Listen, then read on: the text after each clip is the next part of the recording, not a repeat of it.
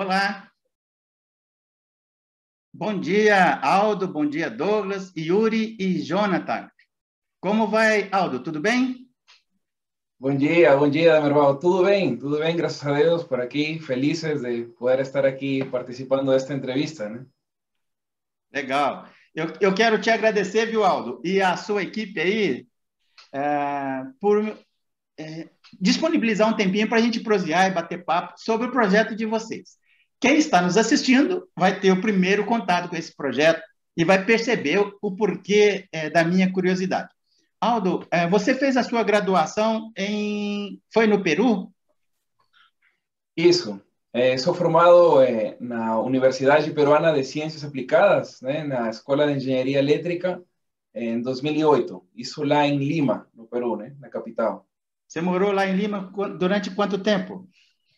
Sim, então, eu sou natural de Chiclayo, né, que é uma cidade que está aproximadamente 860 quilômetros para o norte, do lado litorâneo, no Peru. E fui lá para estudar na capital, né? E fiz a minha graduação cinco anos e depois terminei morando mais cinco anos, eh, nas quais eu trabalhei também lá antes de eh, me mudar para o Brasil, né? Ok. Você mora é, relativamente próxima, a sua cidade, lá no Peru, é próxima do Equador? É, sim, é uma cidade, a, a, cidade natural, né? É minha.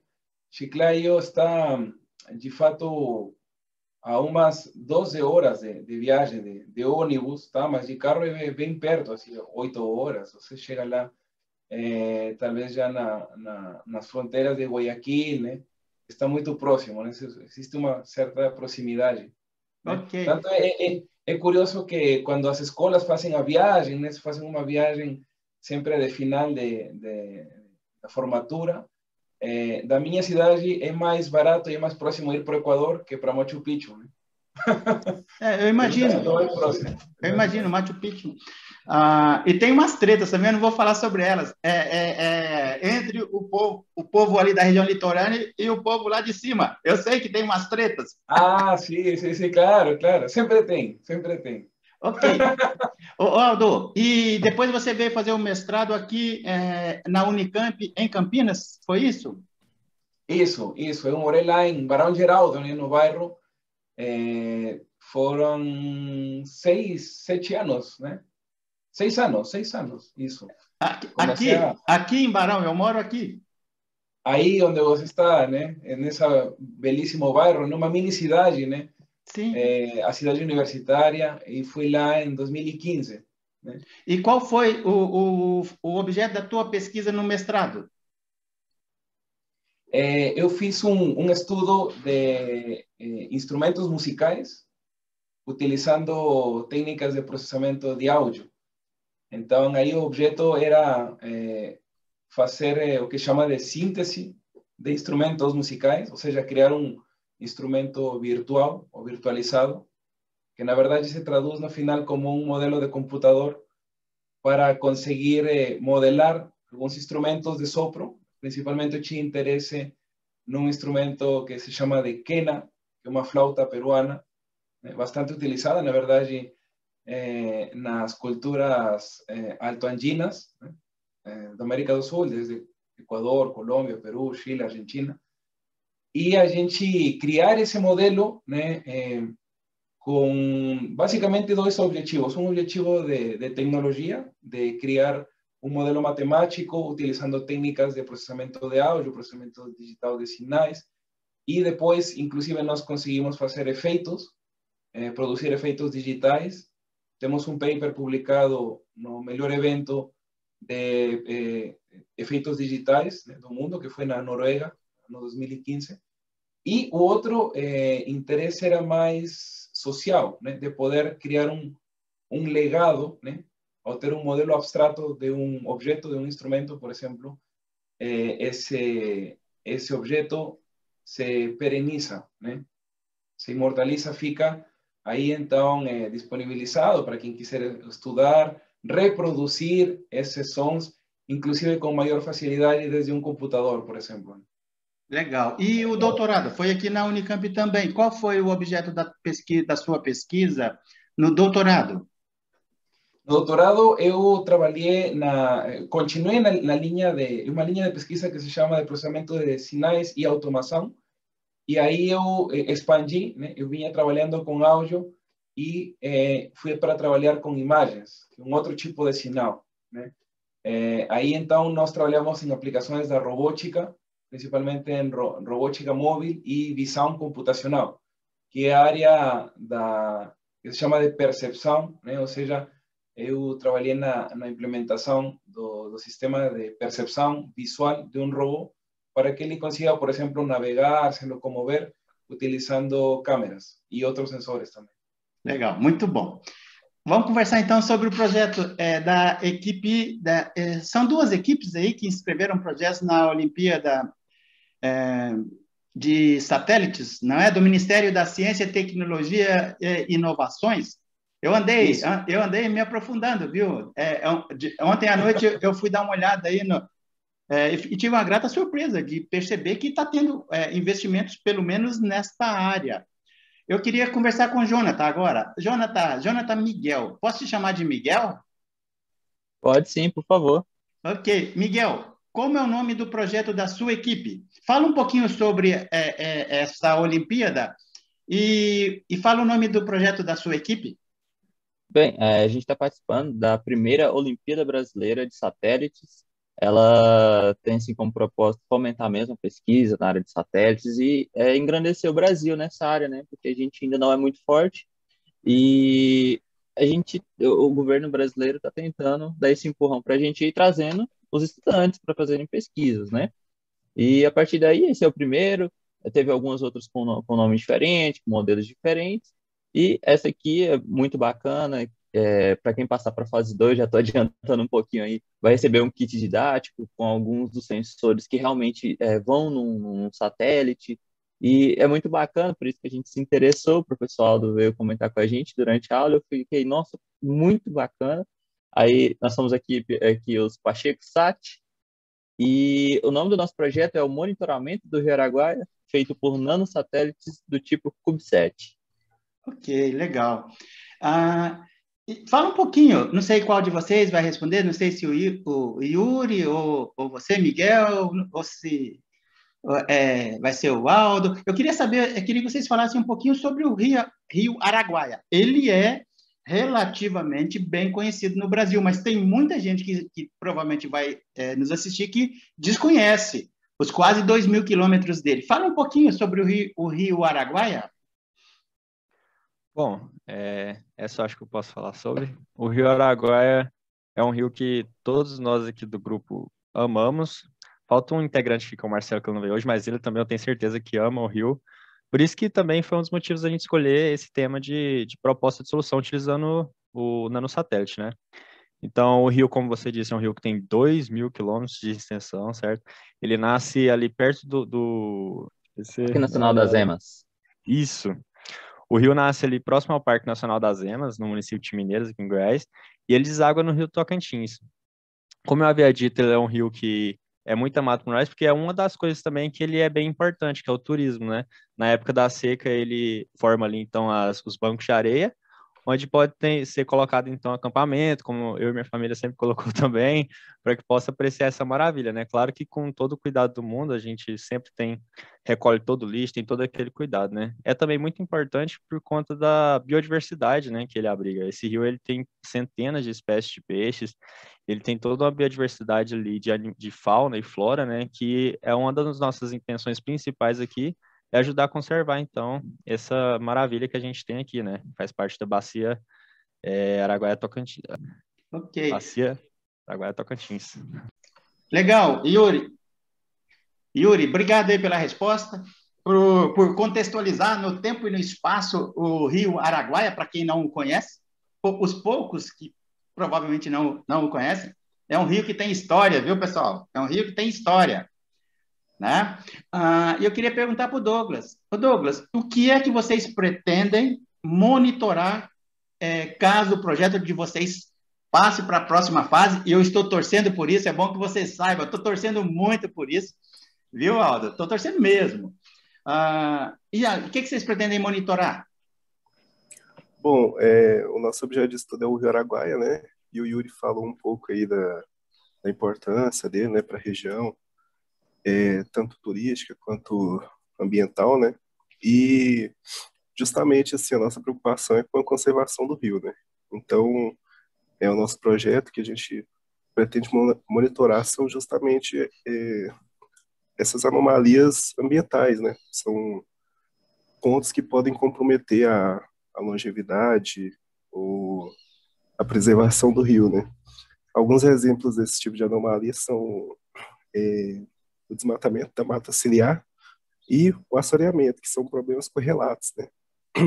Um acaba levando ao outro. É, também a gente pretende monitorar é, pontos de poluição química, térmica e secas, né? Que são problemas que, que podem é, realmente comprometer essa, essa questão ambiental, é, a longevidade do rio, né?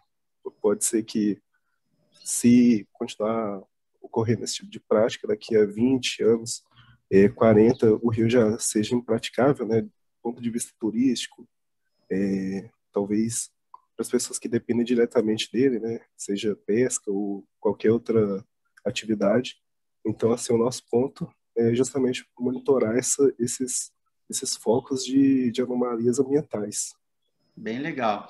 Me fala uma coisa, é, vocês trabalharam é, provavelmente ali no início do projeto de, de vocês alguns conceitos e definições, alguns conceitos e definições é, tratados no projeto. Quais foram esses conceitos e essas definições?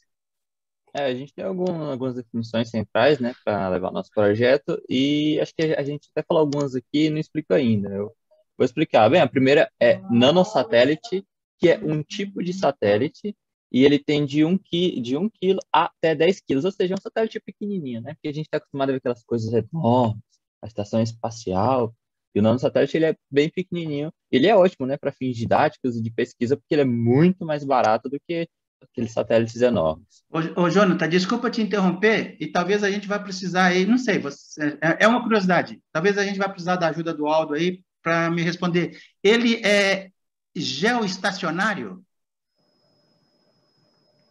Sabe responder, professor Aldo? Sim. É, é, um satélite, então, que ele é, vai orbitar, né, geoestacionário, é, a mesma é, velocidade, você vai, se você estiver na, em, em solo, vai conseguir é, é, apreciar ele, né, como se estivesse aí um ponto fixo, né? Exatamente. Eu gosto muito de astrofísica, viu, Aldo? Gosto muito, acompanho, leio. Ah, ah, é, e eu fiquei imaginando que um provavelmente seria geoestacionário e que isso ia implicar em menor consumo de energia. Não sei, não sei. Ok, desculpa aí, viu, Jonathan? Pode continuar a sua resposta. Desculpa te interromper. É, é, de verdade, talvez somente precisar né, que ele é um geoestacionário, porém um tipo de satélite especial. Né? Ao ser nanosat, ele tem um tempo de vida muito curto. Normalmente, este projeto tem uma vigência de um ano, porque o nanosat não está instrumentado para suportar eh, durabilidade ao longo do tempo. Então, ele vai perdendo pique, vai perdendo velocidade, né? E nessa perca de velocidade, obviamente ele não se torna mais um geoestacionário, né? e eh, a medida que vai eh, perdendo velocidade, vai perdendo altura até depois se desintegrar na atmosfera. Então, essa é a ideia de, de NanoSat, de ser um projeto eh, para estudos pontuais e, ao mesmo tempo, também ser degradado automaticamente para que depois também, obviamente, não vire um lixo espacial, né? por essa dimensão, esse tamanho e o propósito. Aldo, os lixos espaciais são um problema sério. A gente não vai entrar nessa, nessa questão, porque senão a gente vai fugir do, é, da linha, da espinha dorsal da nossa conversa. Mas também temos interesse em, em algum ponto. Não, eh, veja só, no nosso projeto, eh, a gente parte de uma proposta bastante eh, pontual, que são nossos dois projetos que nós temos. Mas eh, visando estudos possíveis, né, paralelos, porque a gente eh, instrumenta este satélite con sensores que son de propósito geral. Una cámara, sensores inerciais, magnetómetro, umidade, presión atmosférica, radiación, luminosidad, etc. Y eso favorece entonces ya un, un leque de estudos eh, quanto a su imaginación conseguir volar con esos recursos mínimos que usted tiene. Aldo, agora fiquei um, pouco, fiquei um pouquinho preocupado. Você sabe que eu sou ex-administrador de empresas, né? Hoje estou aposentado. o, a, o, pessoal que está tá aí conversando com a gente, o Aldo me conhece. Eu sou engenheiro civil, mas trabalhei como administrador muitos anos. E professor também. É, é, essa é, vida útil muito curta, ela tem um impacto financeiro pesado, hein? Você ter, teria que lançar um outro, a cada ano lançar outro, é isso? Sim, sim. É, por exemplo, né, a gente estava falando do, do estado atual da, das pesquisas espaciais no Brasil. Né? Por exemplo, no, no ano que começou né, aquele lançamento do, do projeto NanoSat relacionado, por exemplo, ao estudo da atmosfera, eh, se não me engano, foi no ano de 2011, depois teve outros lançamentos, 2012, 2014, para mapeamento da magnetosfera e o fenômeno AMAS, né? Anomalia Magnética do Atlântico Sul, e foram lançamentos, como a gente falou, né, na base russa, né, com os foguetes da, da Soyuz, se chama foguete tipo Soyuz. É, então, são vários, vários tipos de estudos, mas financeiramente são os mais baratos que existem, Sim. tá?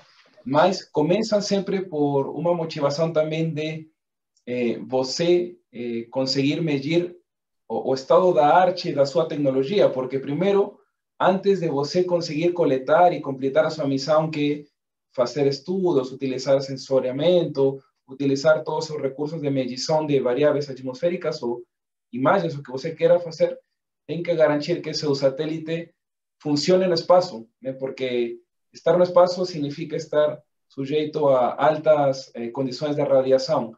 Então, o primeiro teste de fogo é que seus equipamentos eletrônicos sobrevivam no espaço. Então, normalmente, eh, isso foi que o INPE testa também conjuntamente com, com estas missões. Né? Ok, Aldo. Obrigado aí pelas explicações. Jonathan, desculpa ter te interrompido. Pode continuar, por gentileza. É, bem, continuando aí as definições, falei sobre nanosatélites, e o, a próxima definição é o CubeSat.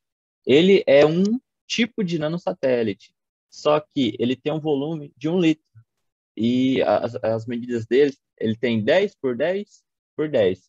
Por isso, é um litro, né? E ele pesa até 1,33 quilos. E a medida dele é feita em U, ou seja, um U quer dizer que ele tem um volume de um litro de volume, certo? E tem alguns nanosatélites que podem de ir até 1 U até 3, 4 U's. Mas aí quanto maior, mais caro vai ser para ser lançado ele, porque ele ocupa mais espaço dentro do foguete para ser lançado, né? É, agora eu vou falar uma tecnologia que a gente vai utilizar, né, para fazer o monitoramento, que é o sensoriamento remoto. É, ele é uma técnica para obter dados, né, no caso as imagens dos satélites, é, de objetos, no, no caso aqui na, na, Terra, né, mas sem que tenha um contato físico entre as duas partes. É meio que a gente pega a câmera, tira as fotos e faz a, a análise, sensoriamento remoto. E como o Douglas já falou um pouquinho, outro conceito é a de poluição térmica. Bem, o que, que é isso? É quando tem um aquecimento ou um, um esfriamento muito grande da, da temperatura da água. E isso pode causar problemas principalmente para os peixes que vivem ali, porque eles têm uma temperatura adequada né, para sobreviverem. Então, se ocorre um abrupto uh, aumento de temperatura na água, eles podem chegar a morrer. E isso é muito perigoso, né? E a gente quer monitorar isso também. Outra coisa, assoreamento, que é o acúmulo de matéria orgânica ali ao fundo do rio. E por que, que isso é, é ruim? Quando você desmata a mata ciliar ali, você tira a proteção do rio e começa a cair sedimentos. Vai caindo sedimentos, caindo, caindo, caindo. E pode chegar um momento que o rio pode fechar, se em um ponto muito curto do rio, que ele tem uma largura muito curta. E aí prejudica tudo no rio, o curso dele, se ele era navegável, é, se era poderia ir turistas, agora não vai ter água, então não vai ter mais turistas, né? Então, esse é um dos pontos mais problemáticos que a gente quer é, monitorar aí. E, por último, é a poluição química, que eu acho que é a mais conhecida aí por todo mundo, que é, é despejo de dejetos, é realmente a contaminação da água ou do solo próximo da água ali, né? Pode, que a agropecuária também, você pode causar isso com venenos e etc. E esses foram os conceitos principais que a gente utilizou no, no nosso projeto. Ok, Miguel, obrigado. É, quais são, qual é o objetivo geral e quais são os ob objetivos é, específicos do projeto? É. Bom, o, o nosso objetivo geral, né, é, como já que a gente está respondendo aqui sugere, é justamente o monitoramento é, e a conservação do Rio Araguaia, é, utilizando o, os nanos, o nanosatélite do tipo CubeSat, né, que foi o, justamente o que o Miguel acabou de definir. É, também a gente pretende é, utilizar técnicas né, de visão computacional, inteligência artificial e sensoriamento remoto, que o Miguel também é, definiu aí para a gente. A gente pretende utilizar dessas técnicas e, e do nanosatélite para justamente fazer esse monitoramento do Rio Araguaia. Ok. A próxima pergunta que eu vou fazer é, ela tangencia as questões de trabalho em equipe e capacidade de articulação interna dentro de uma instituição. Explico. Isso é linguagem de ex-administrador. eu, eu imagino que, é, sendo aprovado, vai, será necessário uma infraestrutura enorme para vocês trabalharem. É, eu queria que, não sei qual de vocês aí vai falar sobre essa infraestrutura. Quem pode falar um pouquinho sobre, sobre isso? Pode ser eu mesmo. Ok. Olha, é, bom, a gente, nós todos que estamos no grupo, né, é, a gente, é, nós somos estudantes da, da UFG é, e especificamente do Instituto de Informática, né, o INF. É, sobre a, a infraestrutura que a gente pretende utilizar, como nós todos aqui do grupo somos estudantes da UFG, especificamente do Instituto de Informática, né, o INF, é, a gente pre pretende utilizar dos espaços que, que essas duas, é, da infraestrutura desses dois lugares, né, principalmente, que são o INF e a UFG, ou seja, é, lá na, na UFG tem o, o, o, chamado CEIA, né, que é o Centro de Excelência de Inteligência Artificial do Estado de Goiás, que é referência no Brasil na área de, de IA, né. Então a gente pretende utilizar os espaços do CEIA, é, a gente também está com apoio aí do professor Aldo Dias, é, doutor, né? Doutor Aldo Dias em aprendizado de máquina, é, rede neural artificial profundas e reconhecimento de padrões. Então a gente pretende é, utilizar desse espaço e, e do, da orientação do professor para seguir em frente com o projeto. E mais especificamente do CubeSat, né? Se a gente passar para a segunda parte, a segunda etapa do, do, do projeto, a gente vai receber, se a gente ficar numa posição um pouco melhor colocada, a gente vai receber o kit de CubeSats, de, de, de sensores, né, do CubeSat, que é disponibilizado pela OBSET. E aí, é, eles servem para a gente fazer uma montagem do, do CubeSat, caso precise de mais, é, a gente vai ter que, que ver como que nós vamos fazer, né, se no nosso bolso, ou arrumar alguma parceria, né, não sei, mas é, assim, e quando receber esse CubeSat, esse, esse kit, a gente também pretende utilizar o, o IPLab, que é o, o, um laboratório que tem na UFG, é, que, com muitas disponibilidades de equipamentos, e a gente pretende utilizar desse espaço para fazer a montagem e os testes do CubeSat. Vale é... ressaltar também que a UFG adquiriu agora um, um, novo, um novo supercomputador, né? é, que se chama DGX A, A100. Ele é muito, muito, muito potente. A gente pretende aí, é, utilizar ele para processamento de imagens, né? Porque requer muito processamento para a gente chegar nos nossos resultados. E a gente vai contar com esse apoio também. Legal, legal. Vocês já perceberam, caso seja aprovado, que eu acredito, porque, eu, eu repito, eu gostei demais do projeto de vocês, é, e vocês já perceberam a visibilidade que vai dar para o trabalho de vocês, né? É, é, é eu, eu, acredito que vai dar uma grande visibilidade. Mas me fala uma coisa: é, sendo aprovado, se for aprovado, quando é que será a fase final? É, vai ser no final do ano que vem, é isso? Bom, a Olimpíada em si ela é dividida em cinco fases, né? Por enquanto, a gente tem bem definido assim o cronograma da primeira, da primeira fase e a avaliação dela. Essa primeira fase que eles definiram como imagina se o King 7 ou CubeSat, que é o nosso caso, CubeSat, né? Ela vai ela vai ter início assim a, a esse final de avaliação e essa entrega dos kits agora no começo de junho. Mas as outras fases, que seria construa, programa, teste CubeSat, que é a segunda fase, o lançamento do satélite com balão estratosférico, que seria a terceira, e o lançamento com foguete sondagem, que seria a quarta, elas ficam posteriores, né, a essa, essa primeira fase, elas não têm datas estritamente definidas ainda. Até a quinta fase também, que é a que você mencionou, né, que seria justamente essa parte que já seria em questão de órbita mesmo, né, deixar o, o, satélite ali orbitando a Terra, ela não tem data definida, mas é, acho que imagino, imagino que logo tenha, né? Porque é a fase que todo mundo fica ali ansioso para que aconteça e querendo saber quando vai acontecer e todos os detalhes, né? Legal. Legal, Yuri. Uh, você quase que, que, deu um spoiler, quase queimou a minha última pergunta. Me fala uma coisa, mas foi bem legal, cara. Me fala uma coisa, uh, como é que é feito? Para quem não sabe, como é que é feito o lançamento e quais são os custos, se é que tem uma previsão aí orçamentária? Como é que é feito o lançamento de um é, nanosatélite? Como é que é feito isso? Quem é que, que faz o lançamento e quais são os custos? Bem, isso é até tem... curioso. Oh, perdão, eu ia falar outro detalhe, mas acho que é sem entrar nessa, na outra pergunta, só uma questão dessa parte de lançamento. Ainda na, na, na, nos lançamentos ali que eu havia dito, é curioso essa questão de, de, de lançar, porque antes eu, particularmente, tinha uma visão muito que, ah, só deixar subir o, o satélite e quando ele chegar num ponto ali, vai começar a orbitar. Eu sempre tive esse pensamento.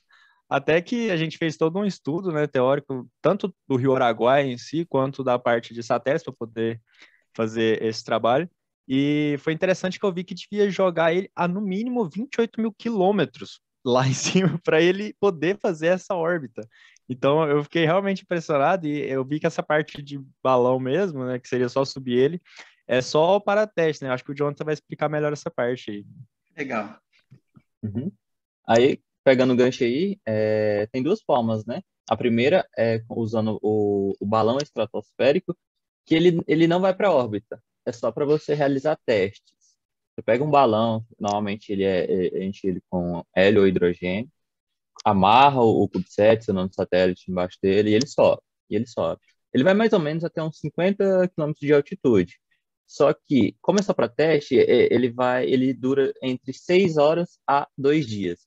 Então é só para testar o, o seu nanosatélite em condições reais, certo? É para fim, é fins normalmente didáticos isso. Tem gente que usa até para tirar foto. aí ele não tem um custo tão alto assim. É, eu já vi o pessoal lançando aí por, por, menos de 500 reais um balão desse tipo, certo? Então é bem ok. E a outra forma é fazer o lançamento dentro de um foguete que ele vai subir, vai entrar em órbita lá, aos 28 mil quilômetros é, por hora, e aí vai colocar o, o nanosatélite em órbita. Aí, é, isso é muito caro, é, a gente chegou a fazer algumas pesquisas e tem uma empresa lá no leste europeu cobra entre 30 mil a 50 mil dólares para lançar um nanosatélite, que é o que, do, do, que a gente trabalha. Então, é um pouquinho caro, porque você compra um espaço dentro de um, de um foguete que vai subir, entendeu? E cada, cada centímetro é, é, é caríssimo, entendeu? E essas são as duas formas e estão previstas na, no, na Albesat. Tanto que a, a, fase 3, se eu não me engano, a gente vai colocar eles no, nos balões estratosféricos para testar ele é, de forma real mesmo. Ah, então vocês vão fazer um, é, é previsto uma da, uma fase, a terceira, que é utilização de balões só para teste, mas é, no final é previsto colocá-lo em órbita. Sim, só que aí, como é muito caro, é, vão ser entre uma a três equipes que vão conseguir lançar ele para órbita. Ah, legal, muito bom. É... Imagina de nervão nesse, a, a gasolina do meu Fusquinha já é cara, imagina a gasolina desse foguete aí. e, e, somente detalhando que eh, aí os meninos me corrigem depois, mas nesta primeira Olimpíada, que é a primeira Olimpíada eh, de lançamento de satélites, algo bastante inovador né, no contexto brasileiro, portanto, trouxe bastante interesse e muitas equipes eh, participando, tá?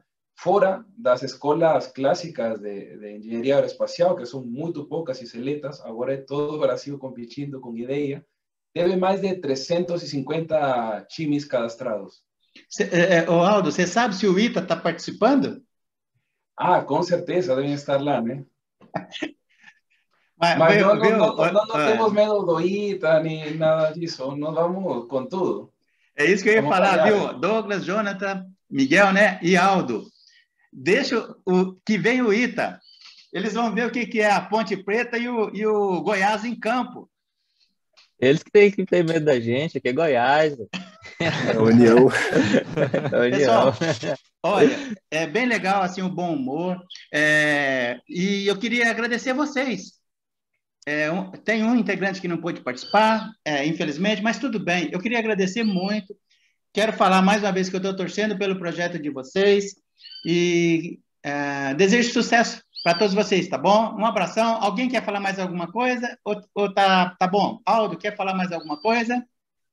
Eu só queria agradecer e deixar à disposição aí que, principalmente, a gente passar para a fase 2 e a gente pode estar tá voltando aqui falando mais ainda sobre o projeto. Espero que a gente passe, a gente continue contando nossa história, nossa trajetória aí. E tem aí nossa história no YouTube, né? No, no seu canal. Vai ser bem bacana. Muito obrigado pela entrevista. Estamos sempre à disposição aí. Legal. Também agradeço muito. Ô, Douglas, obrigado pela, pelas explicações também, Douglas.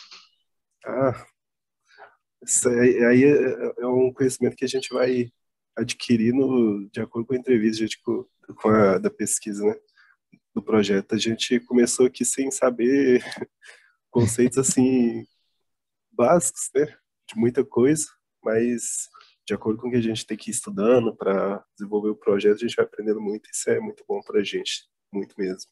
Legal. Isso aí, isso aí é até interessante, porque teve muito amigo meu que perguntou, nossa, qual que é a premiação, não sei o quê. Eu falei, cara, eu não sei até hoje, você acredita? tipo, a gente tá aqui porque a gente realmente tá gostando muito de aprender tudo isso, a gente tá muito motivado. E deve ter, mas eu particularmente nem sei até hoje. Eu tô, é porque a gente tá gostando muito. Tem alguma premiação? Tem, Aldo? É, sim, sim, cada fase tem premiação. É, eu penso que isso vai ser divulgado porque, assim, é, até a própria organização do, do ainda está se organizando. então, fase a fase, a gente vai recebendo novidades. Eu acredito que eles nem tinham, talvez, noção do que ia dar a dimensão desta primeira OBSACHI, porque verdadeiramente assim abriu é, o interesse de muitas pessoas, talvez mais do que eles esperavam. Então, é, é uma, eu penso que está exigindo uma preparação enorme também para eles. E pouco a pouco eles vão ir divulgando essa questão da premiação, das fases e, e tudo mais. Né? Então, nós estamos aí atentos. Eles têm sempre o canal de Discord e um Instagram também, que a gente acompanha para, para essas novidades também. Ok. Pessoal, muito obrigado. A gente volta a conversar no futuro e espero que já é, com a classificação garantida. Um abração. Abração para todos vocês. Abraço. Até mais. Abraço. Obrigado. Obrigado, meninas. Até mais. Obrigado, Até mais. Até mais.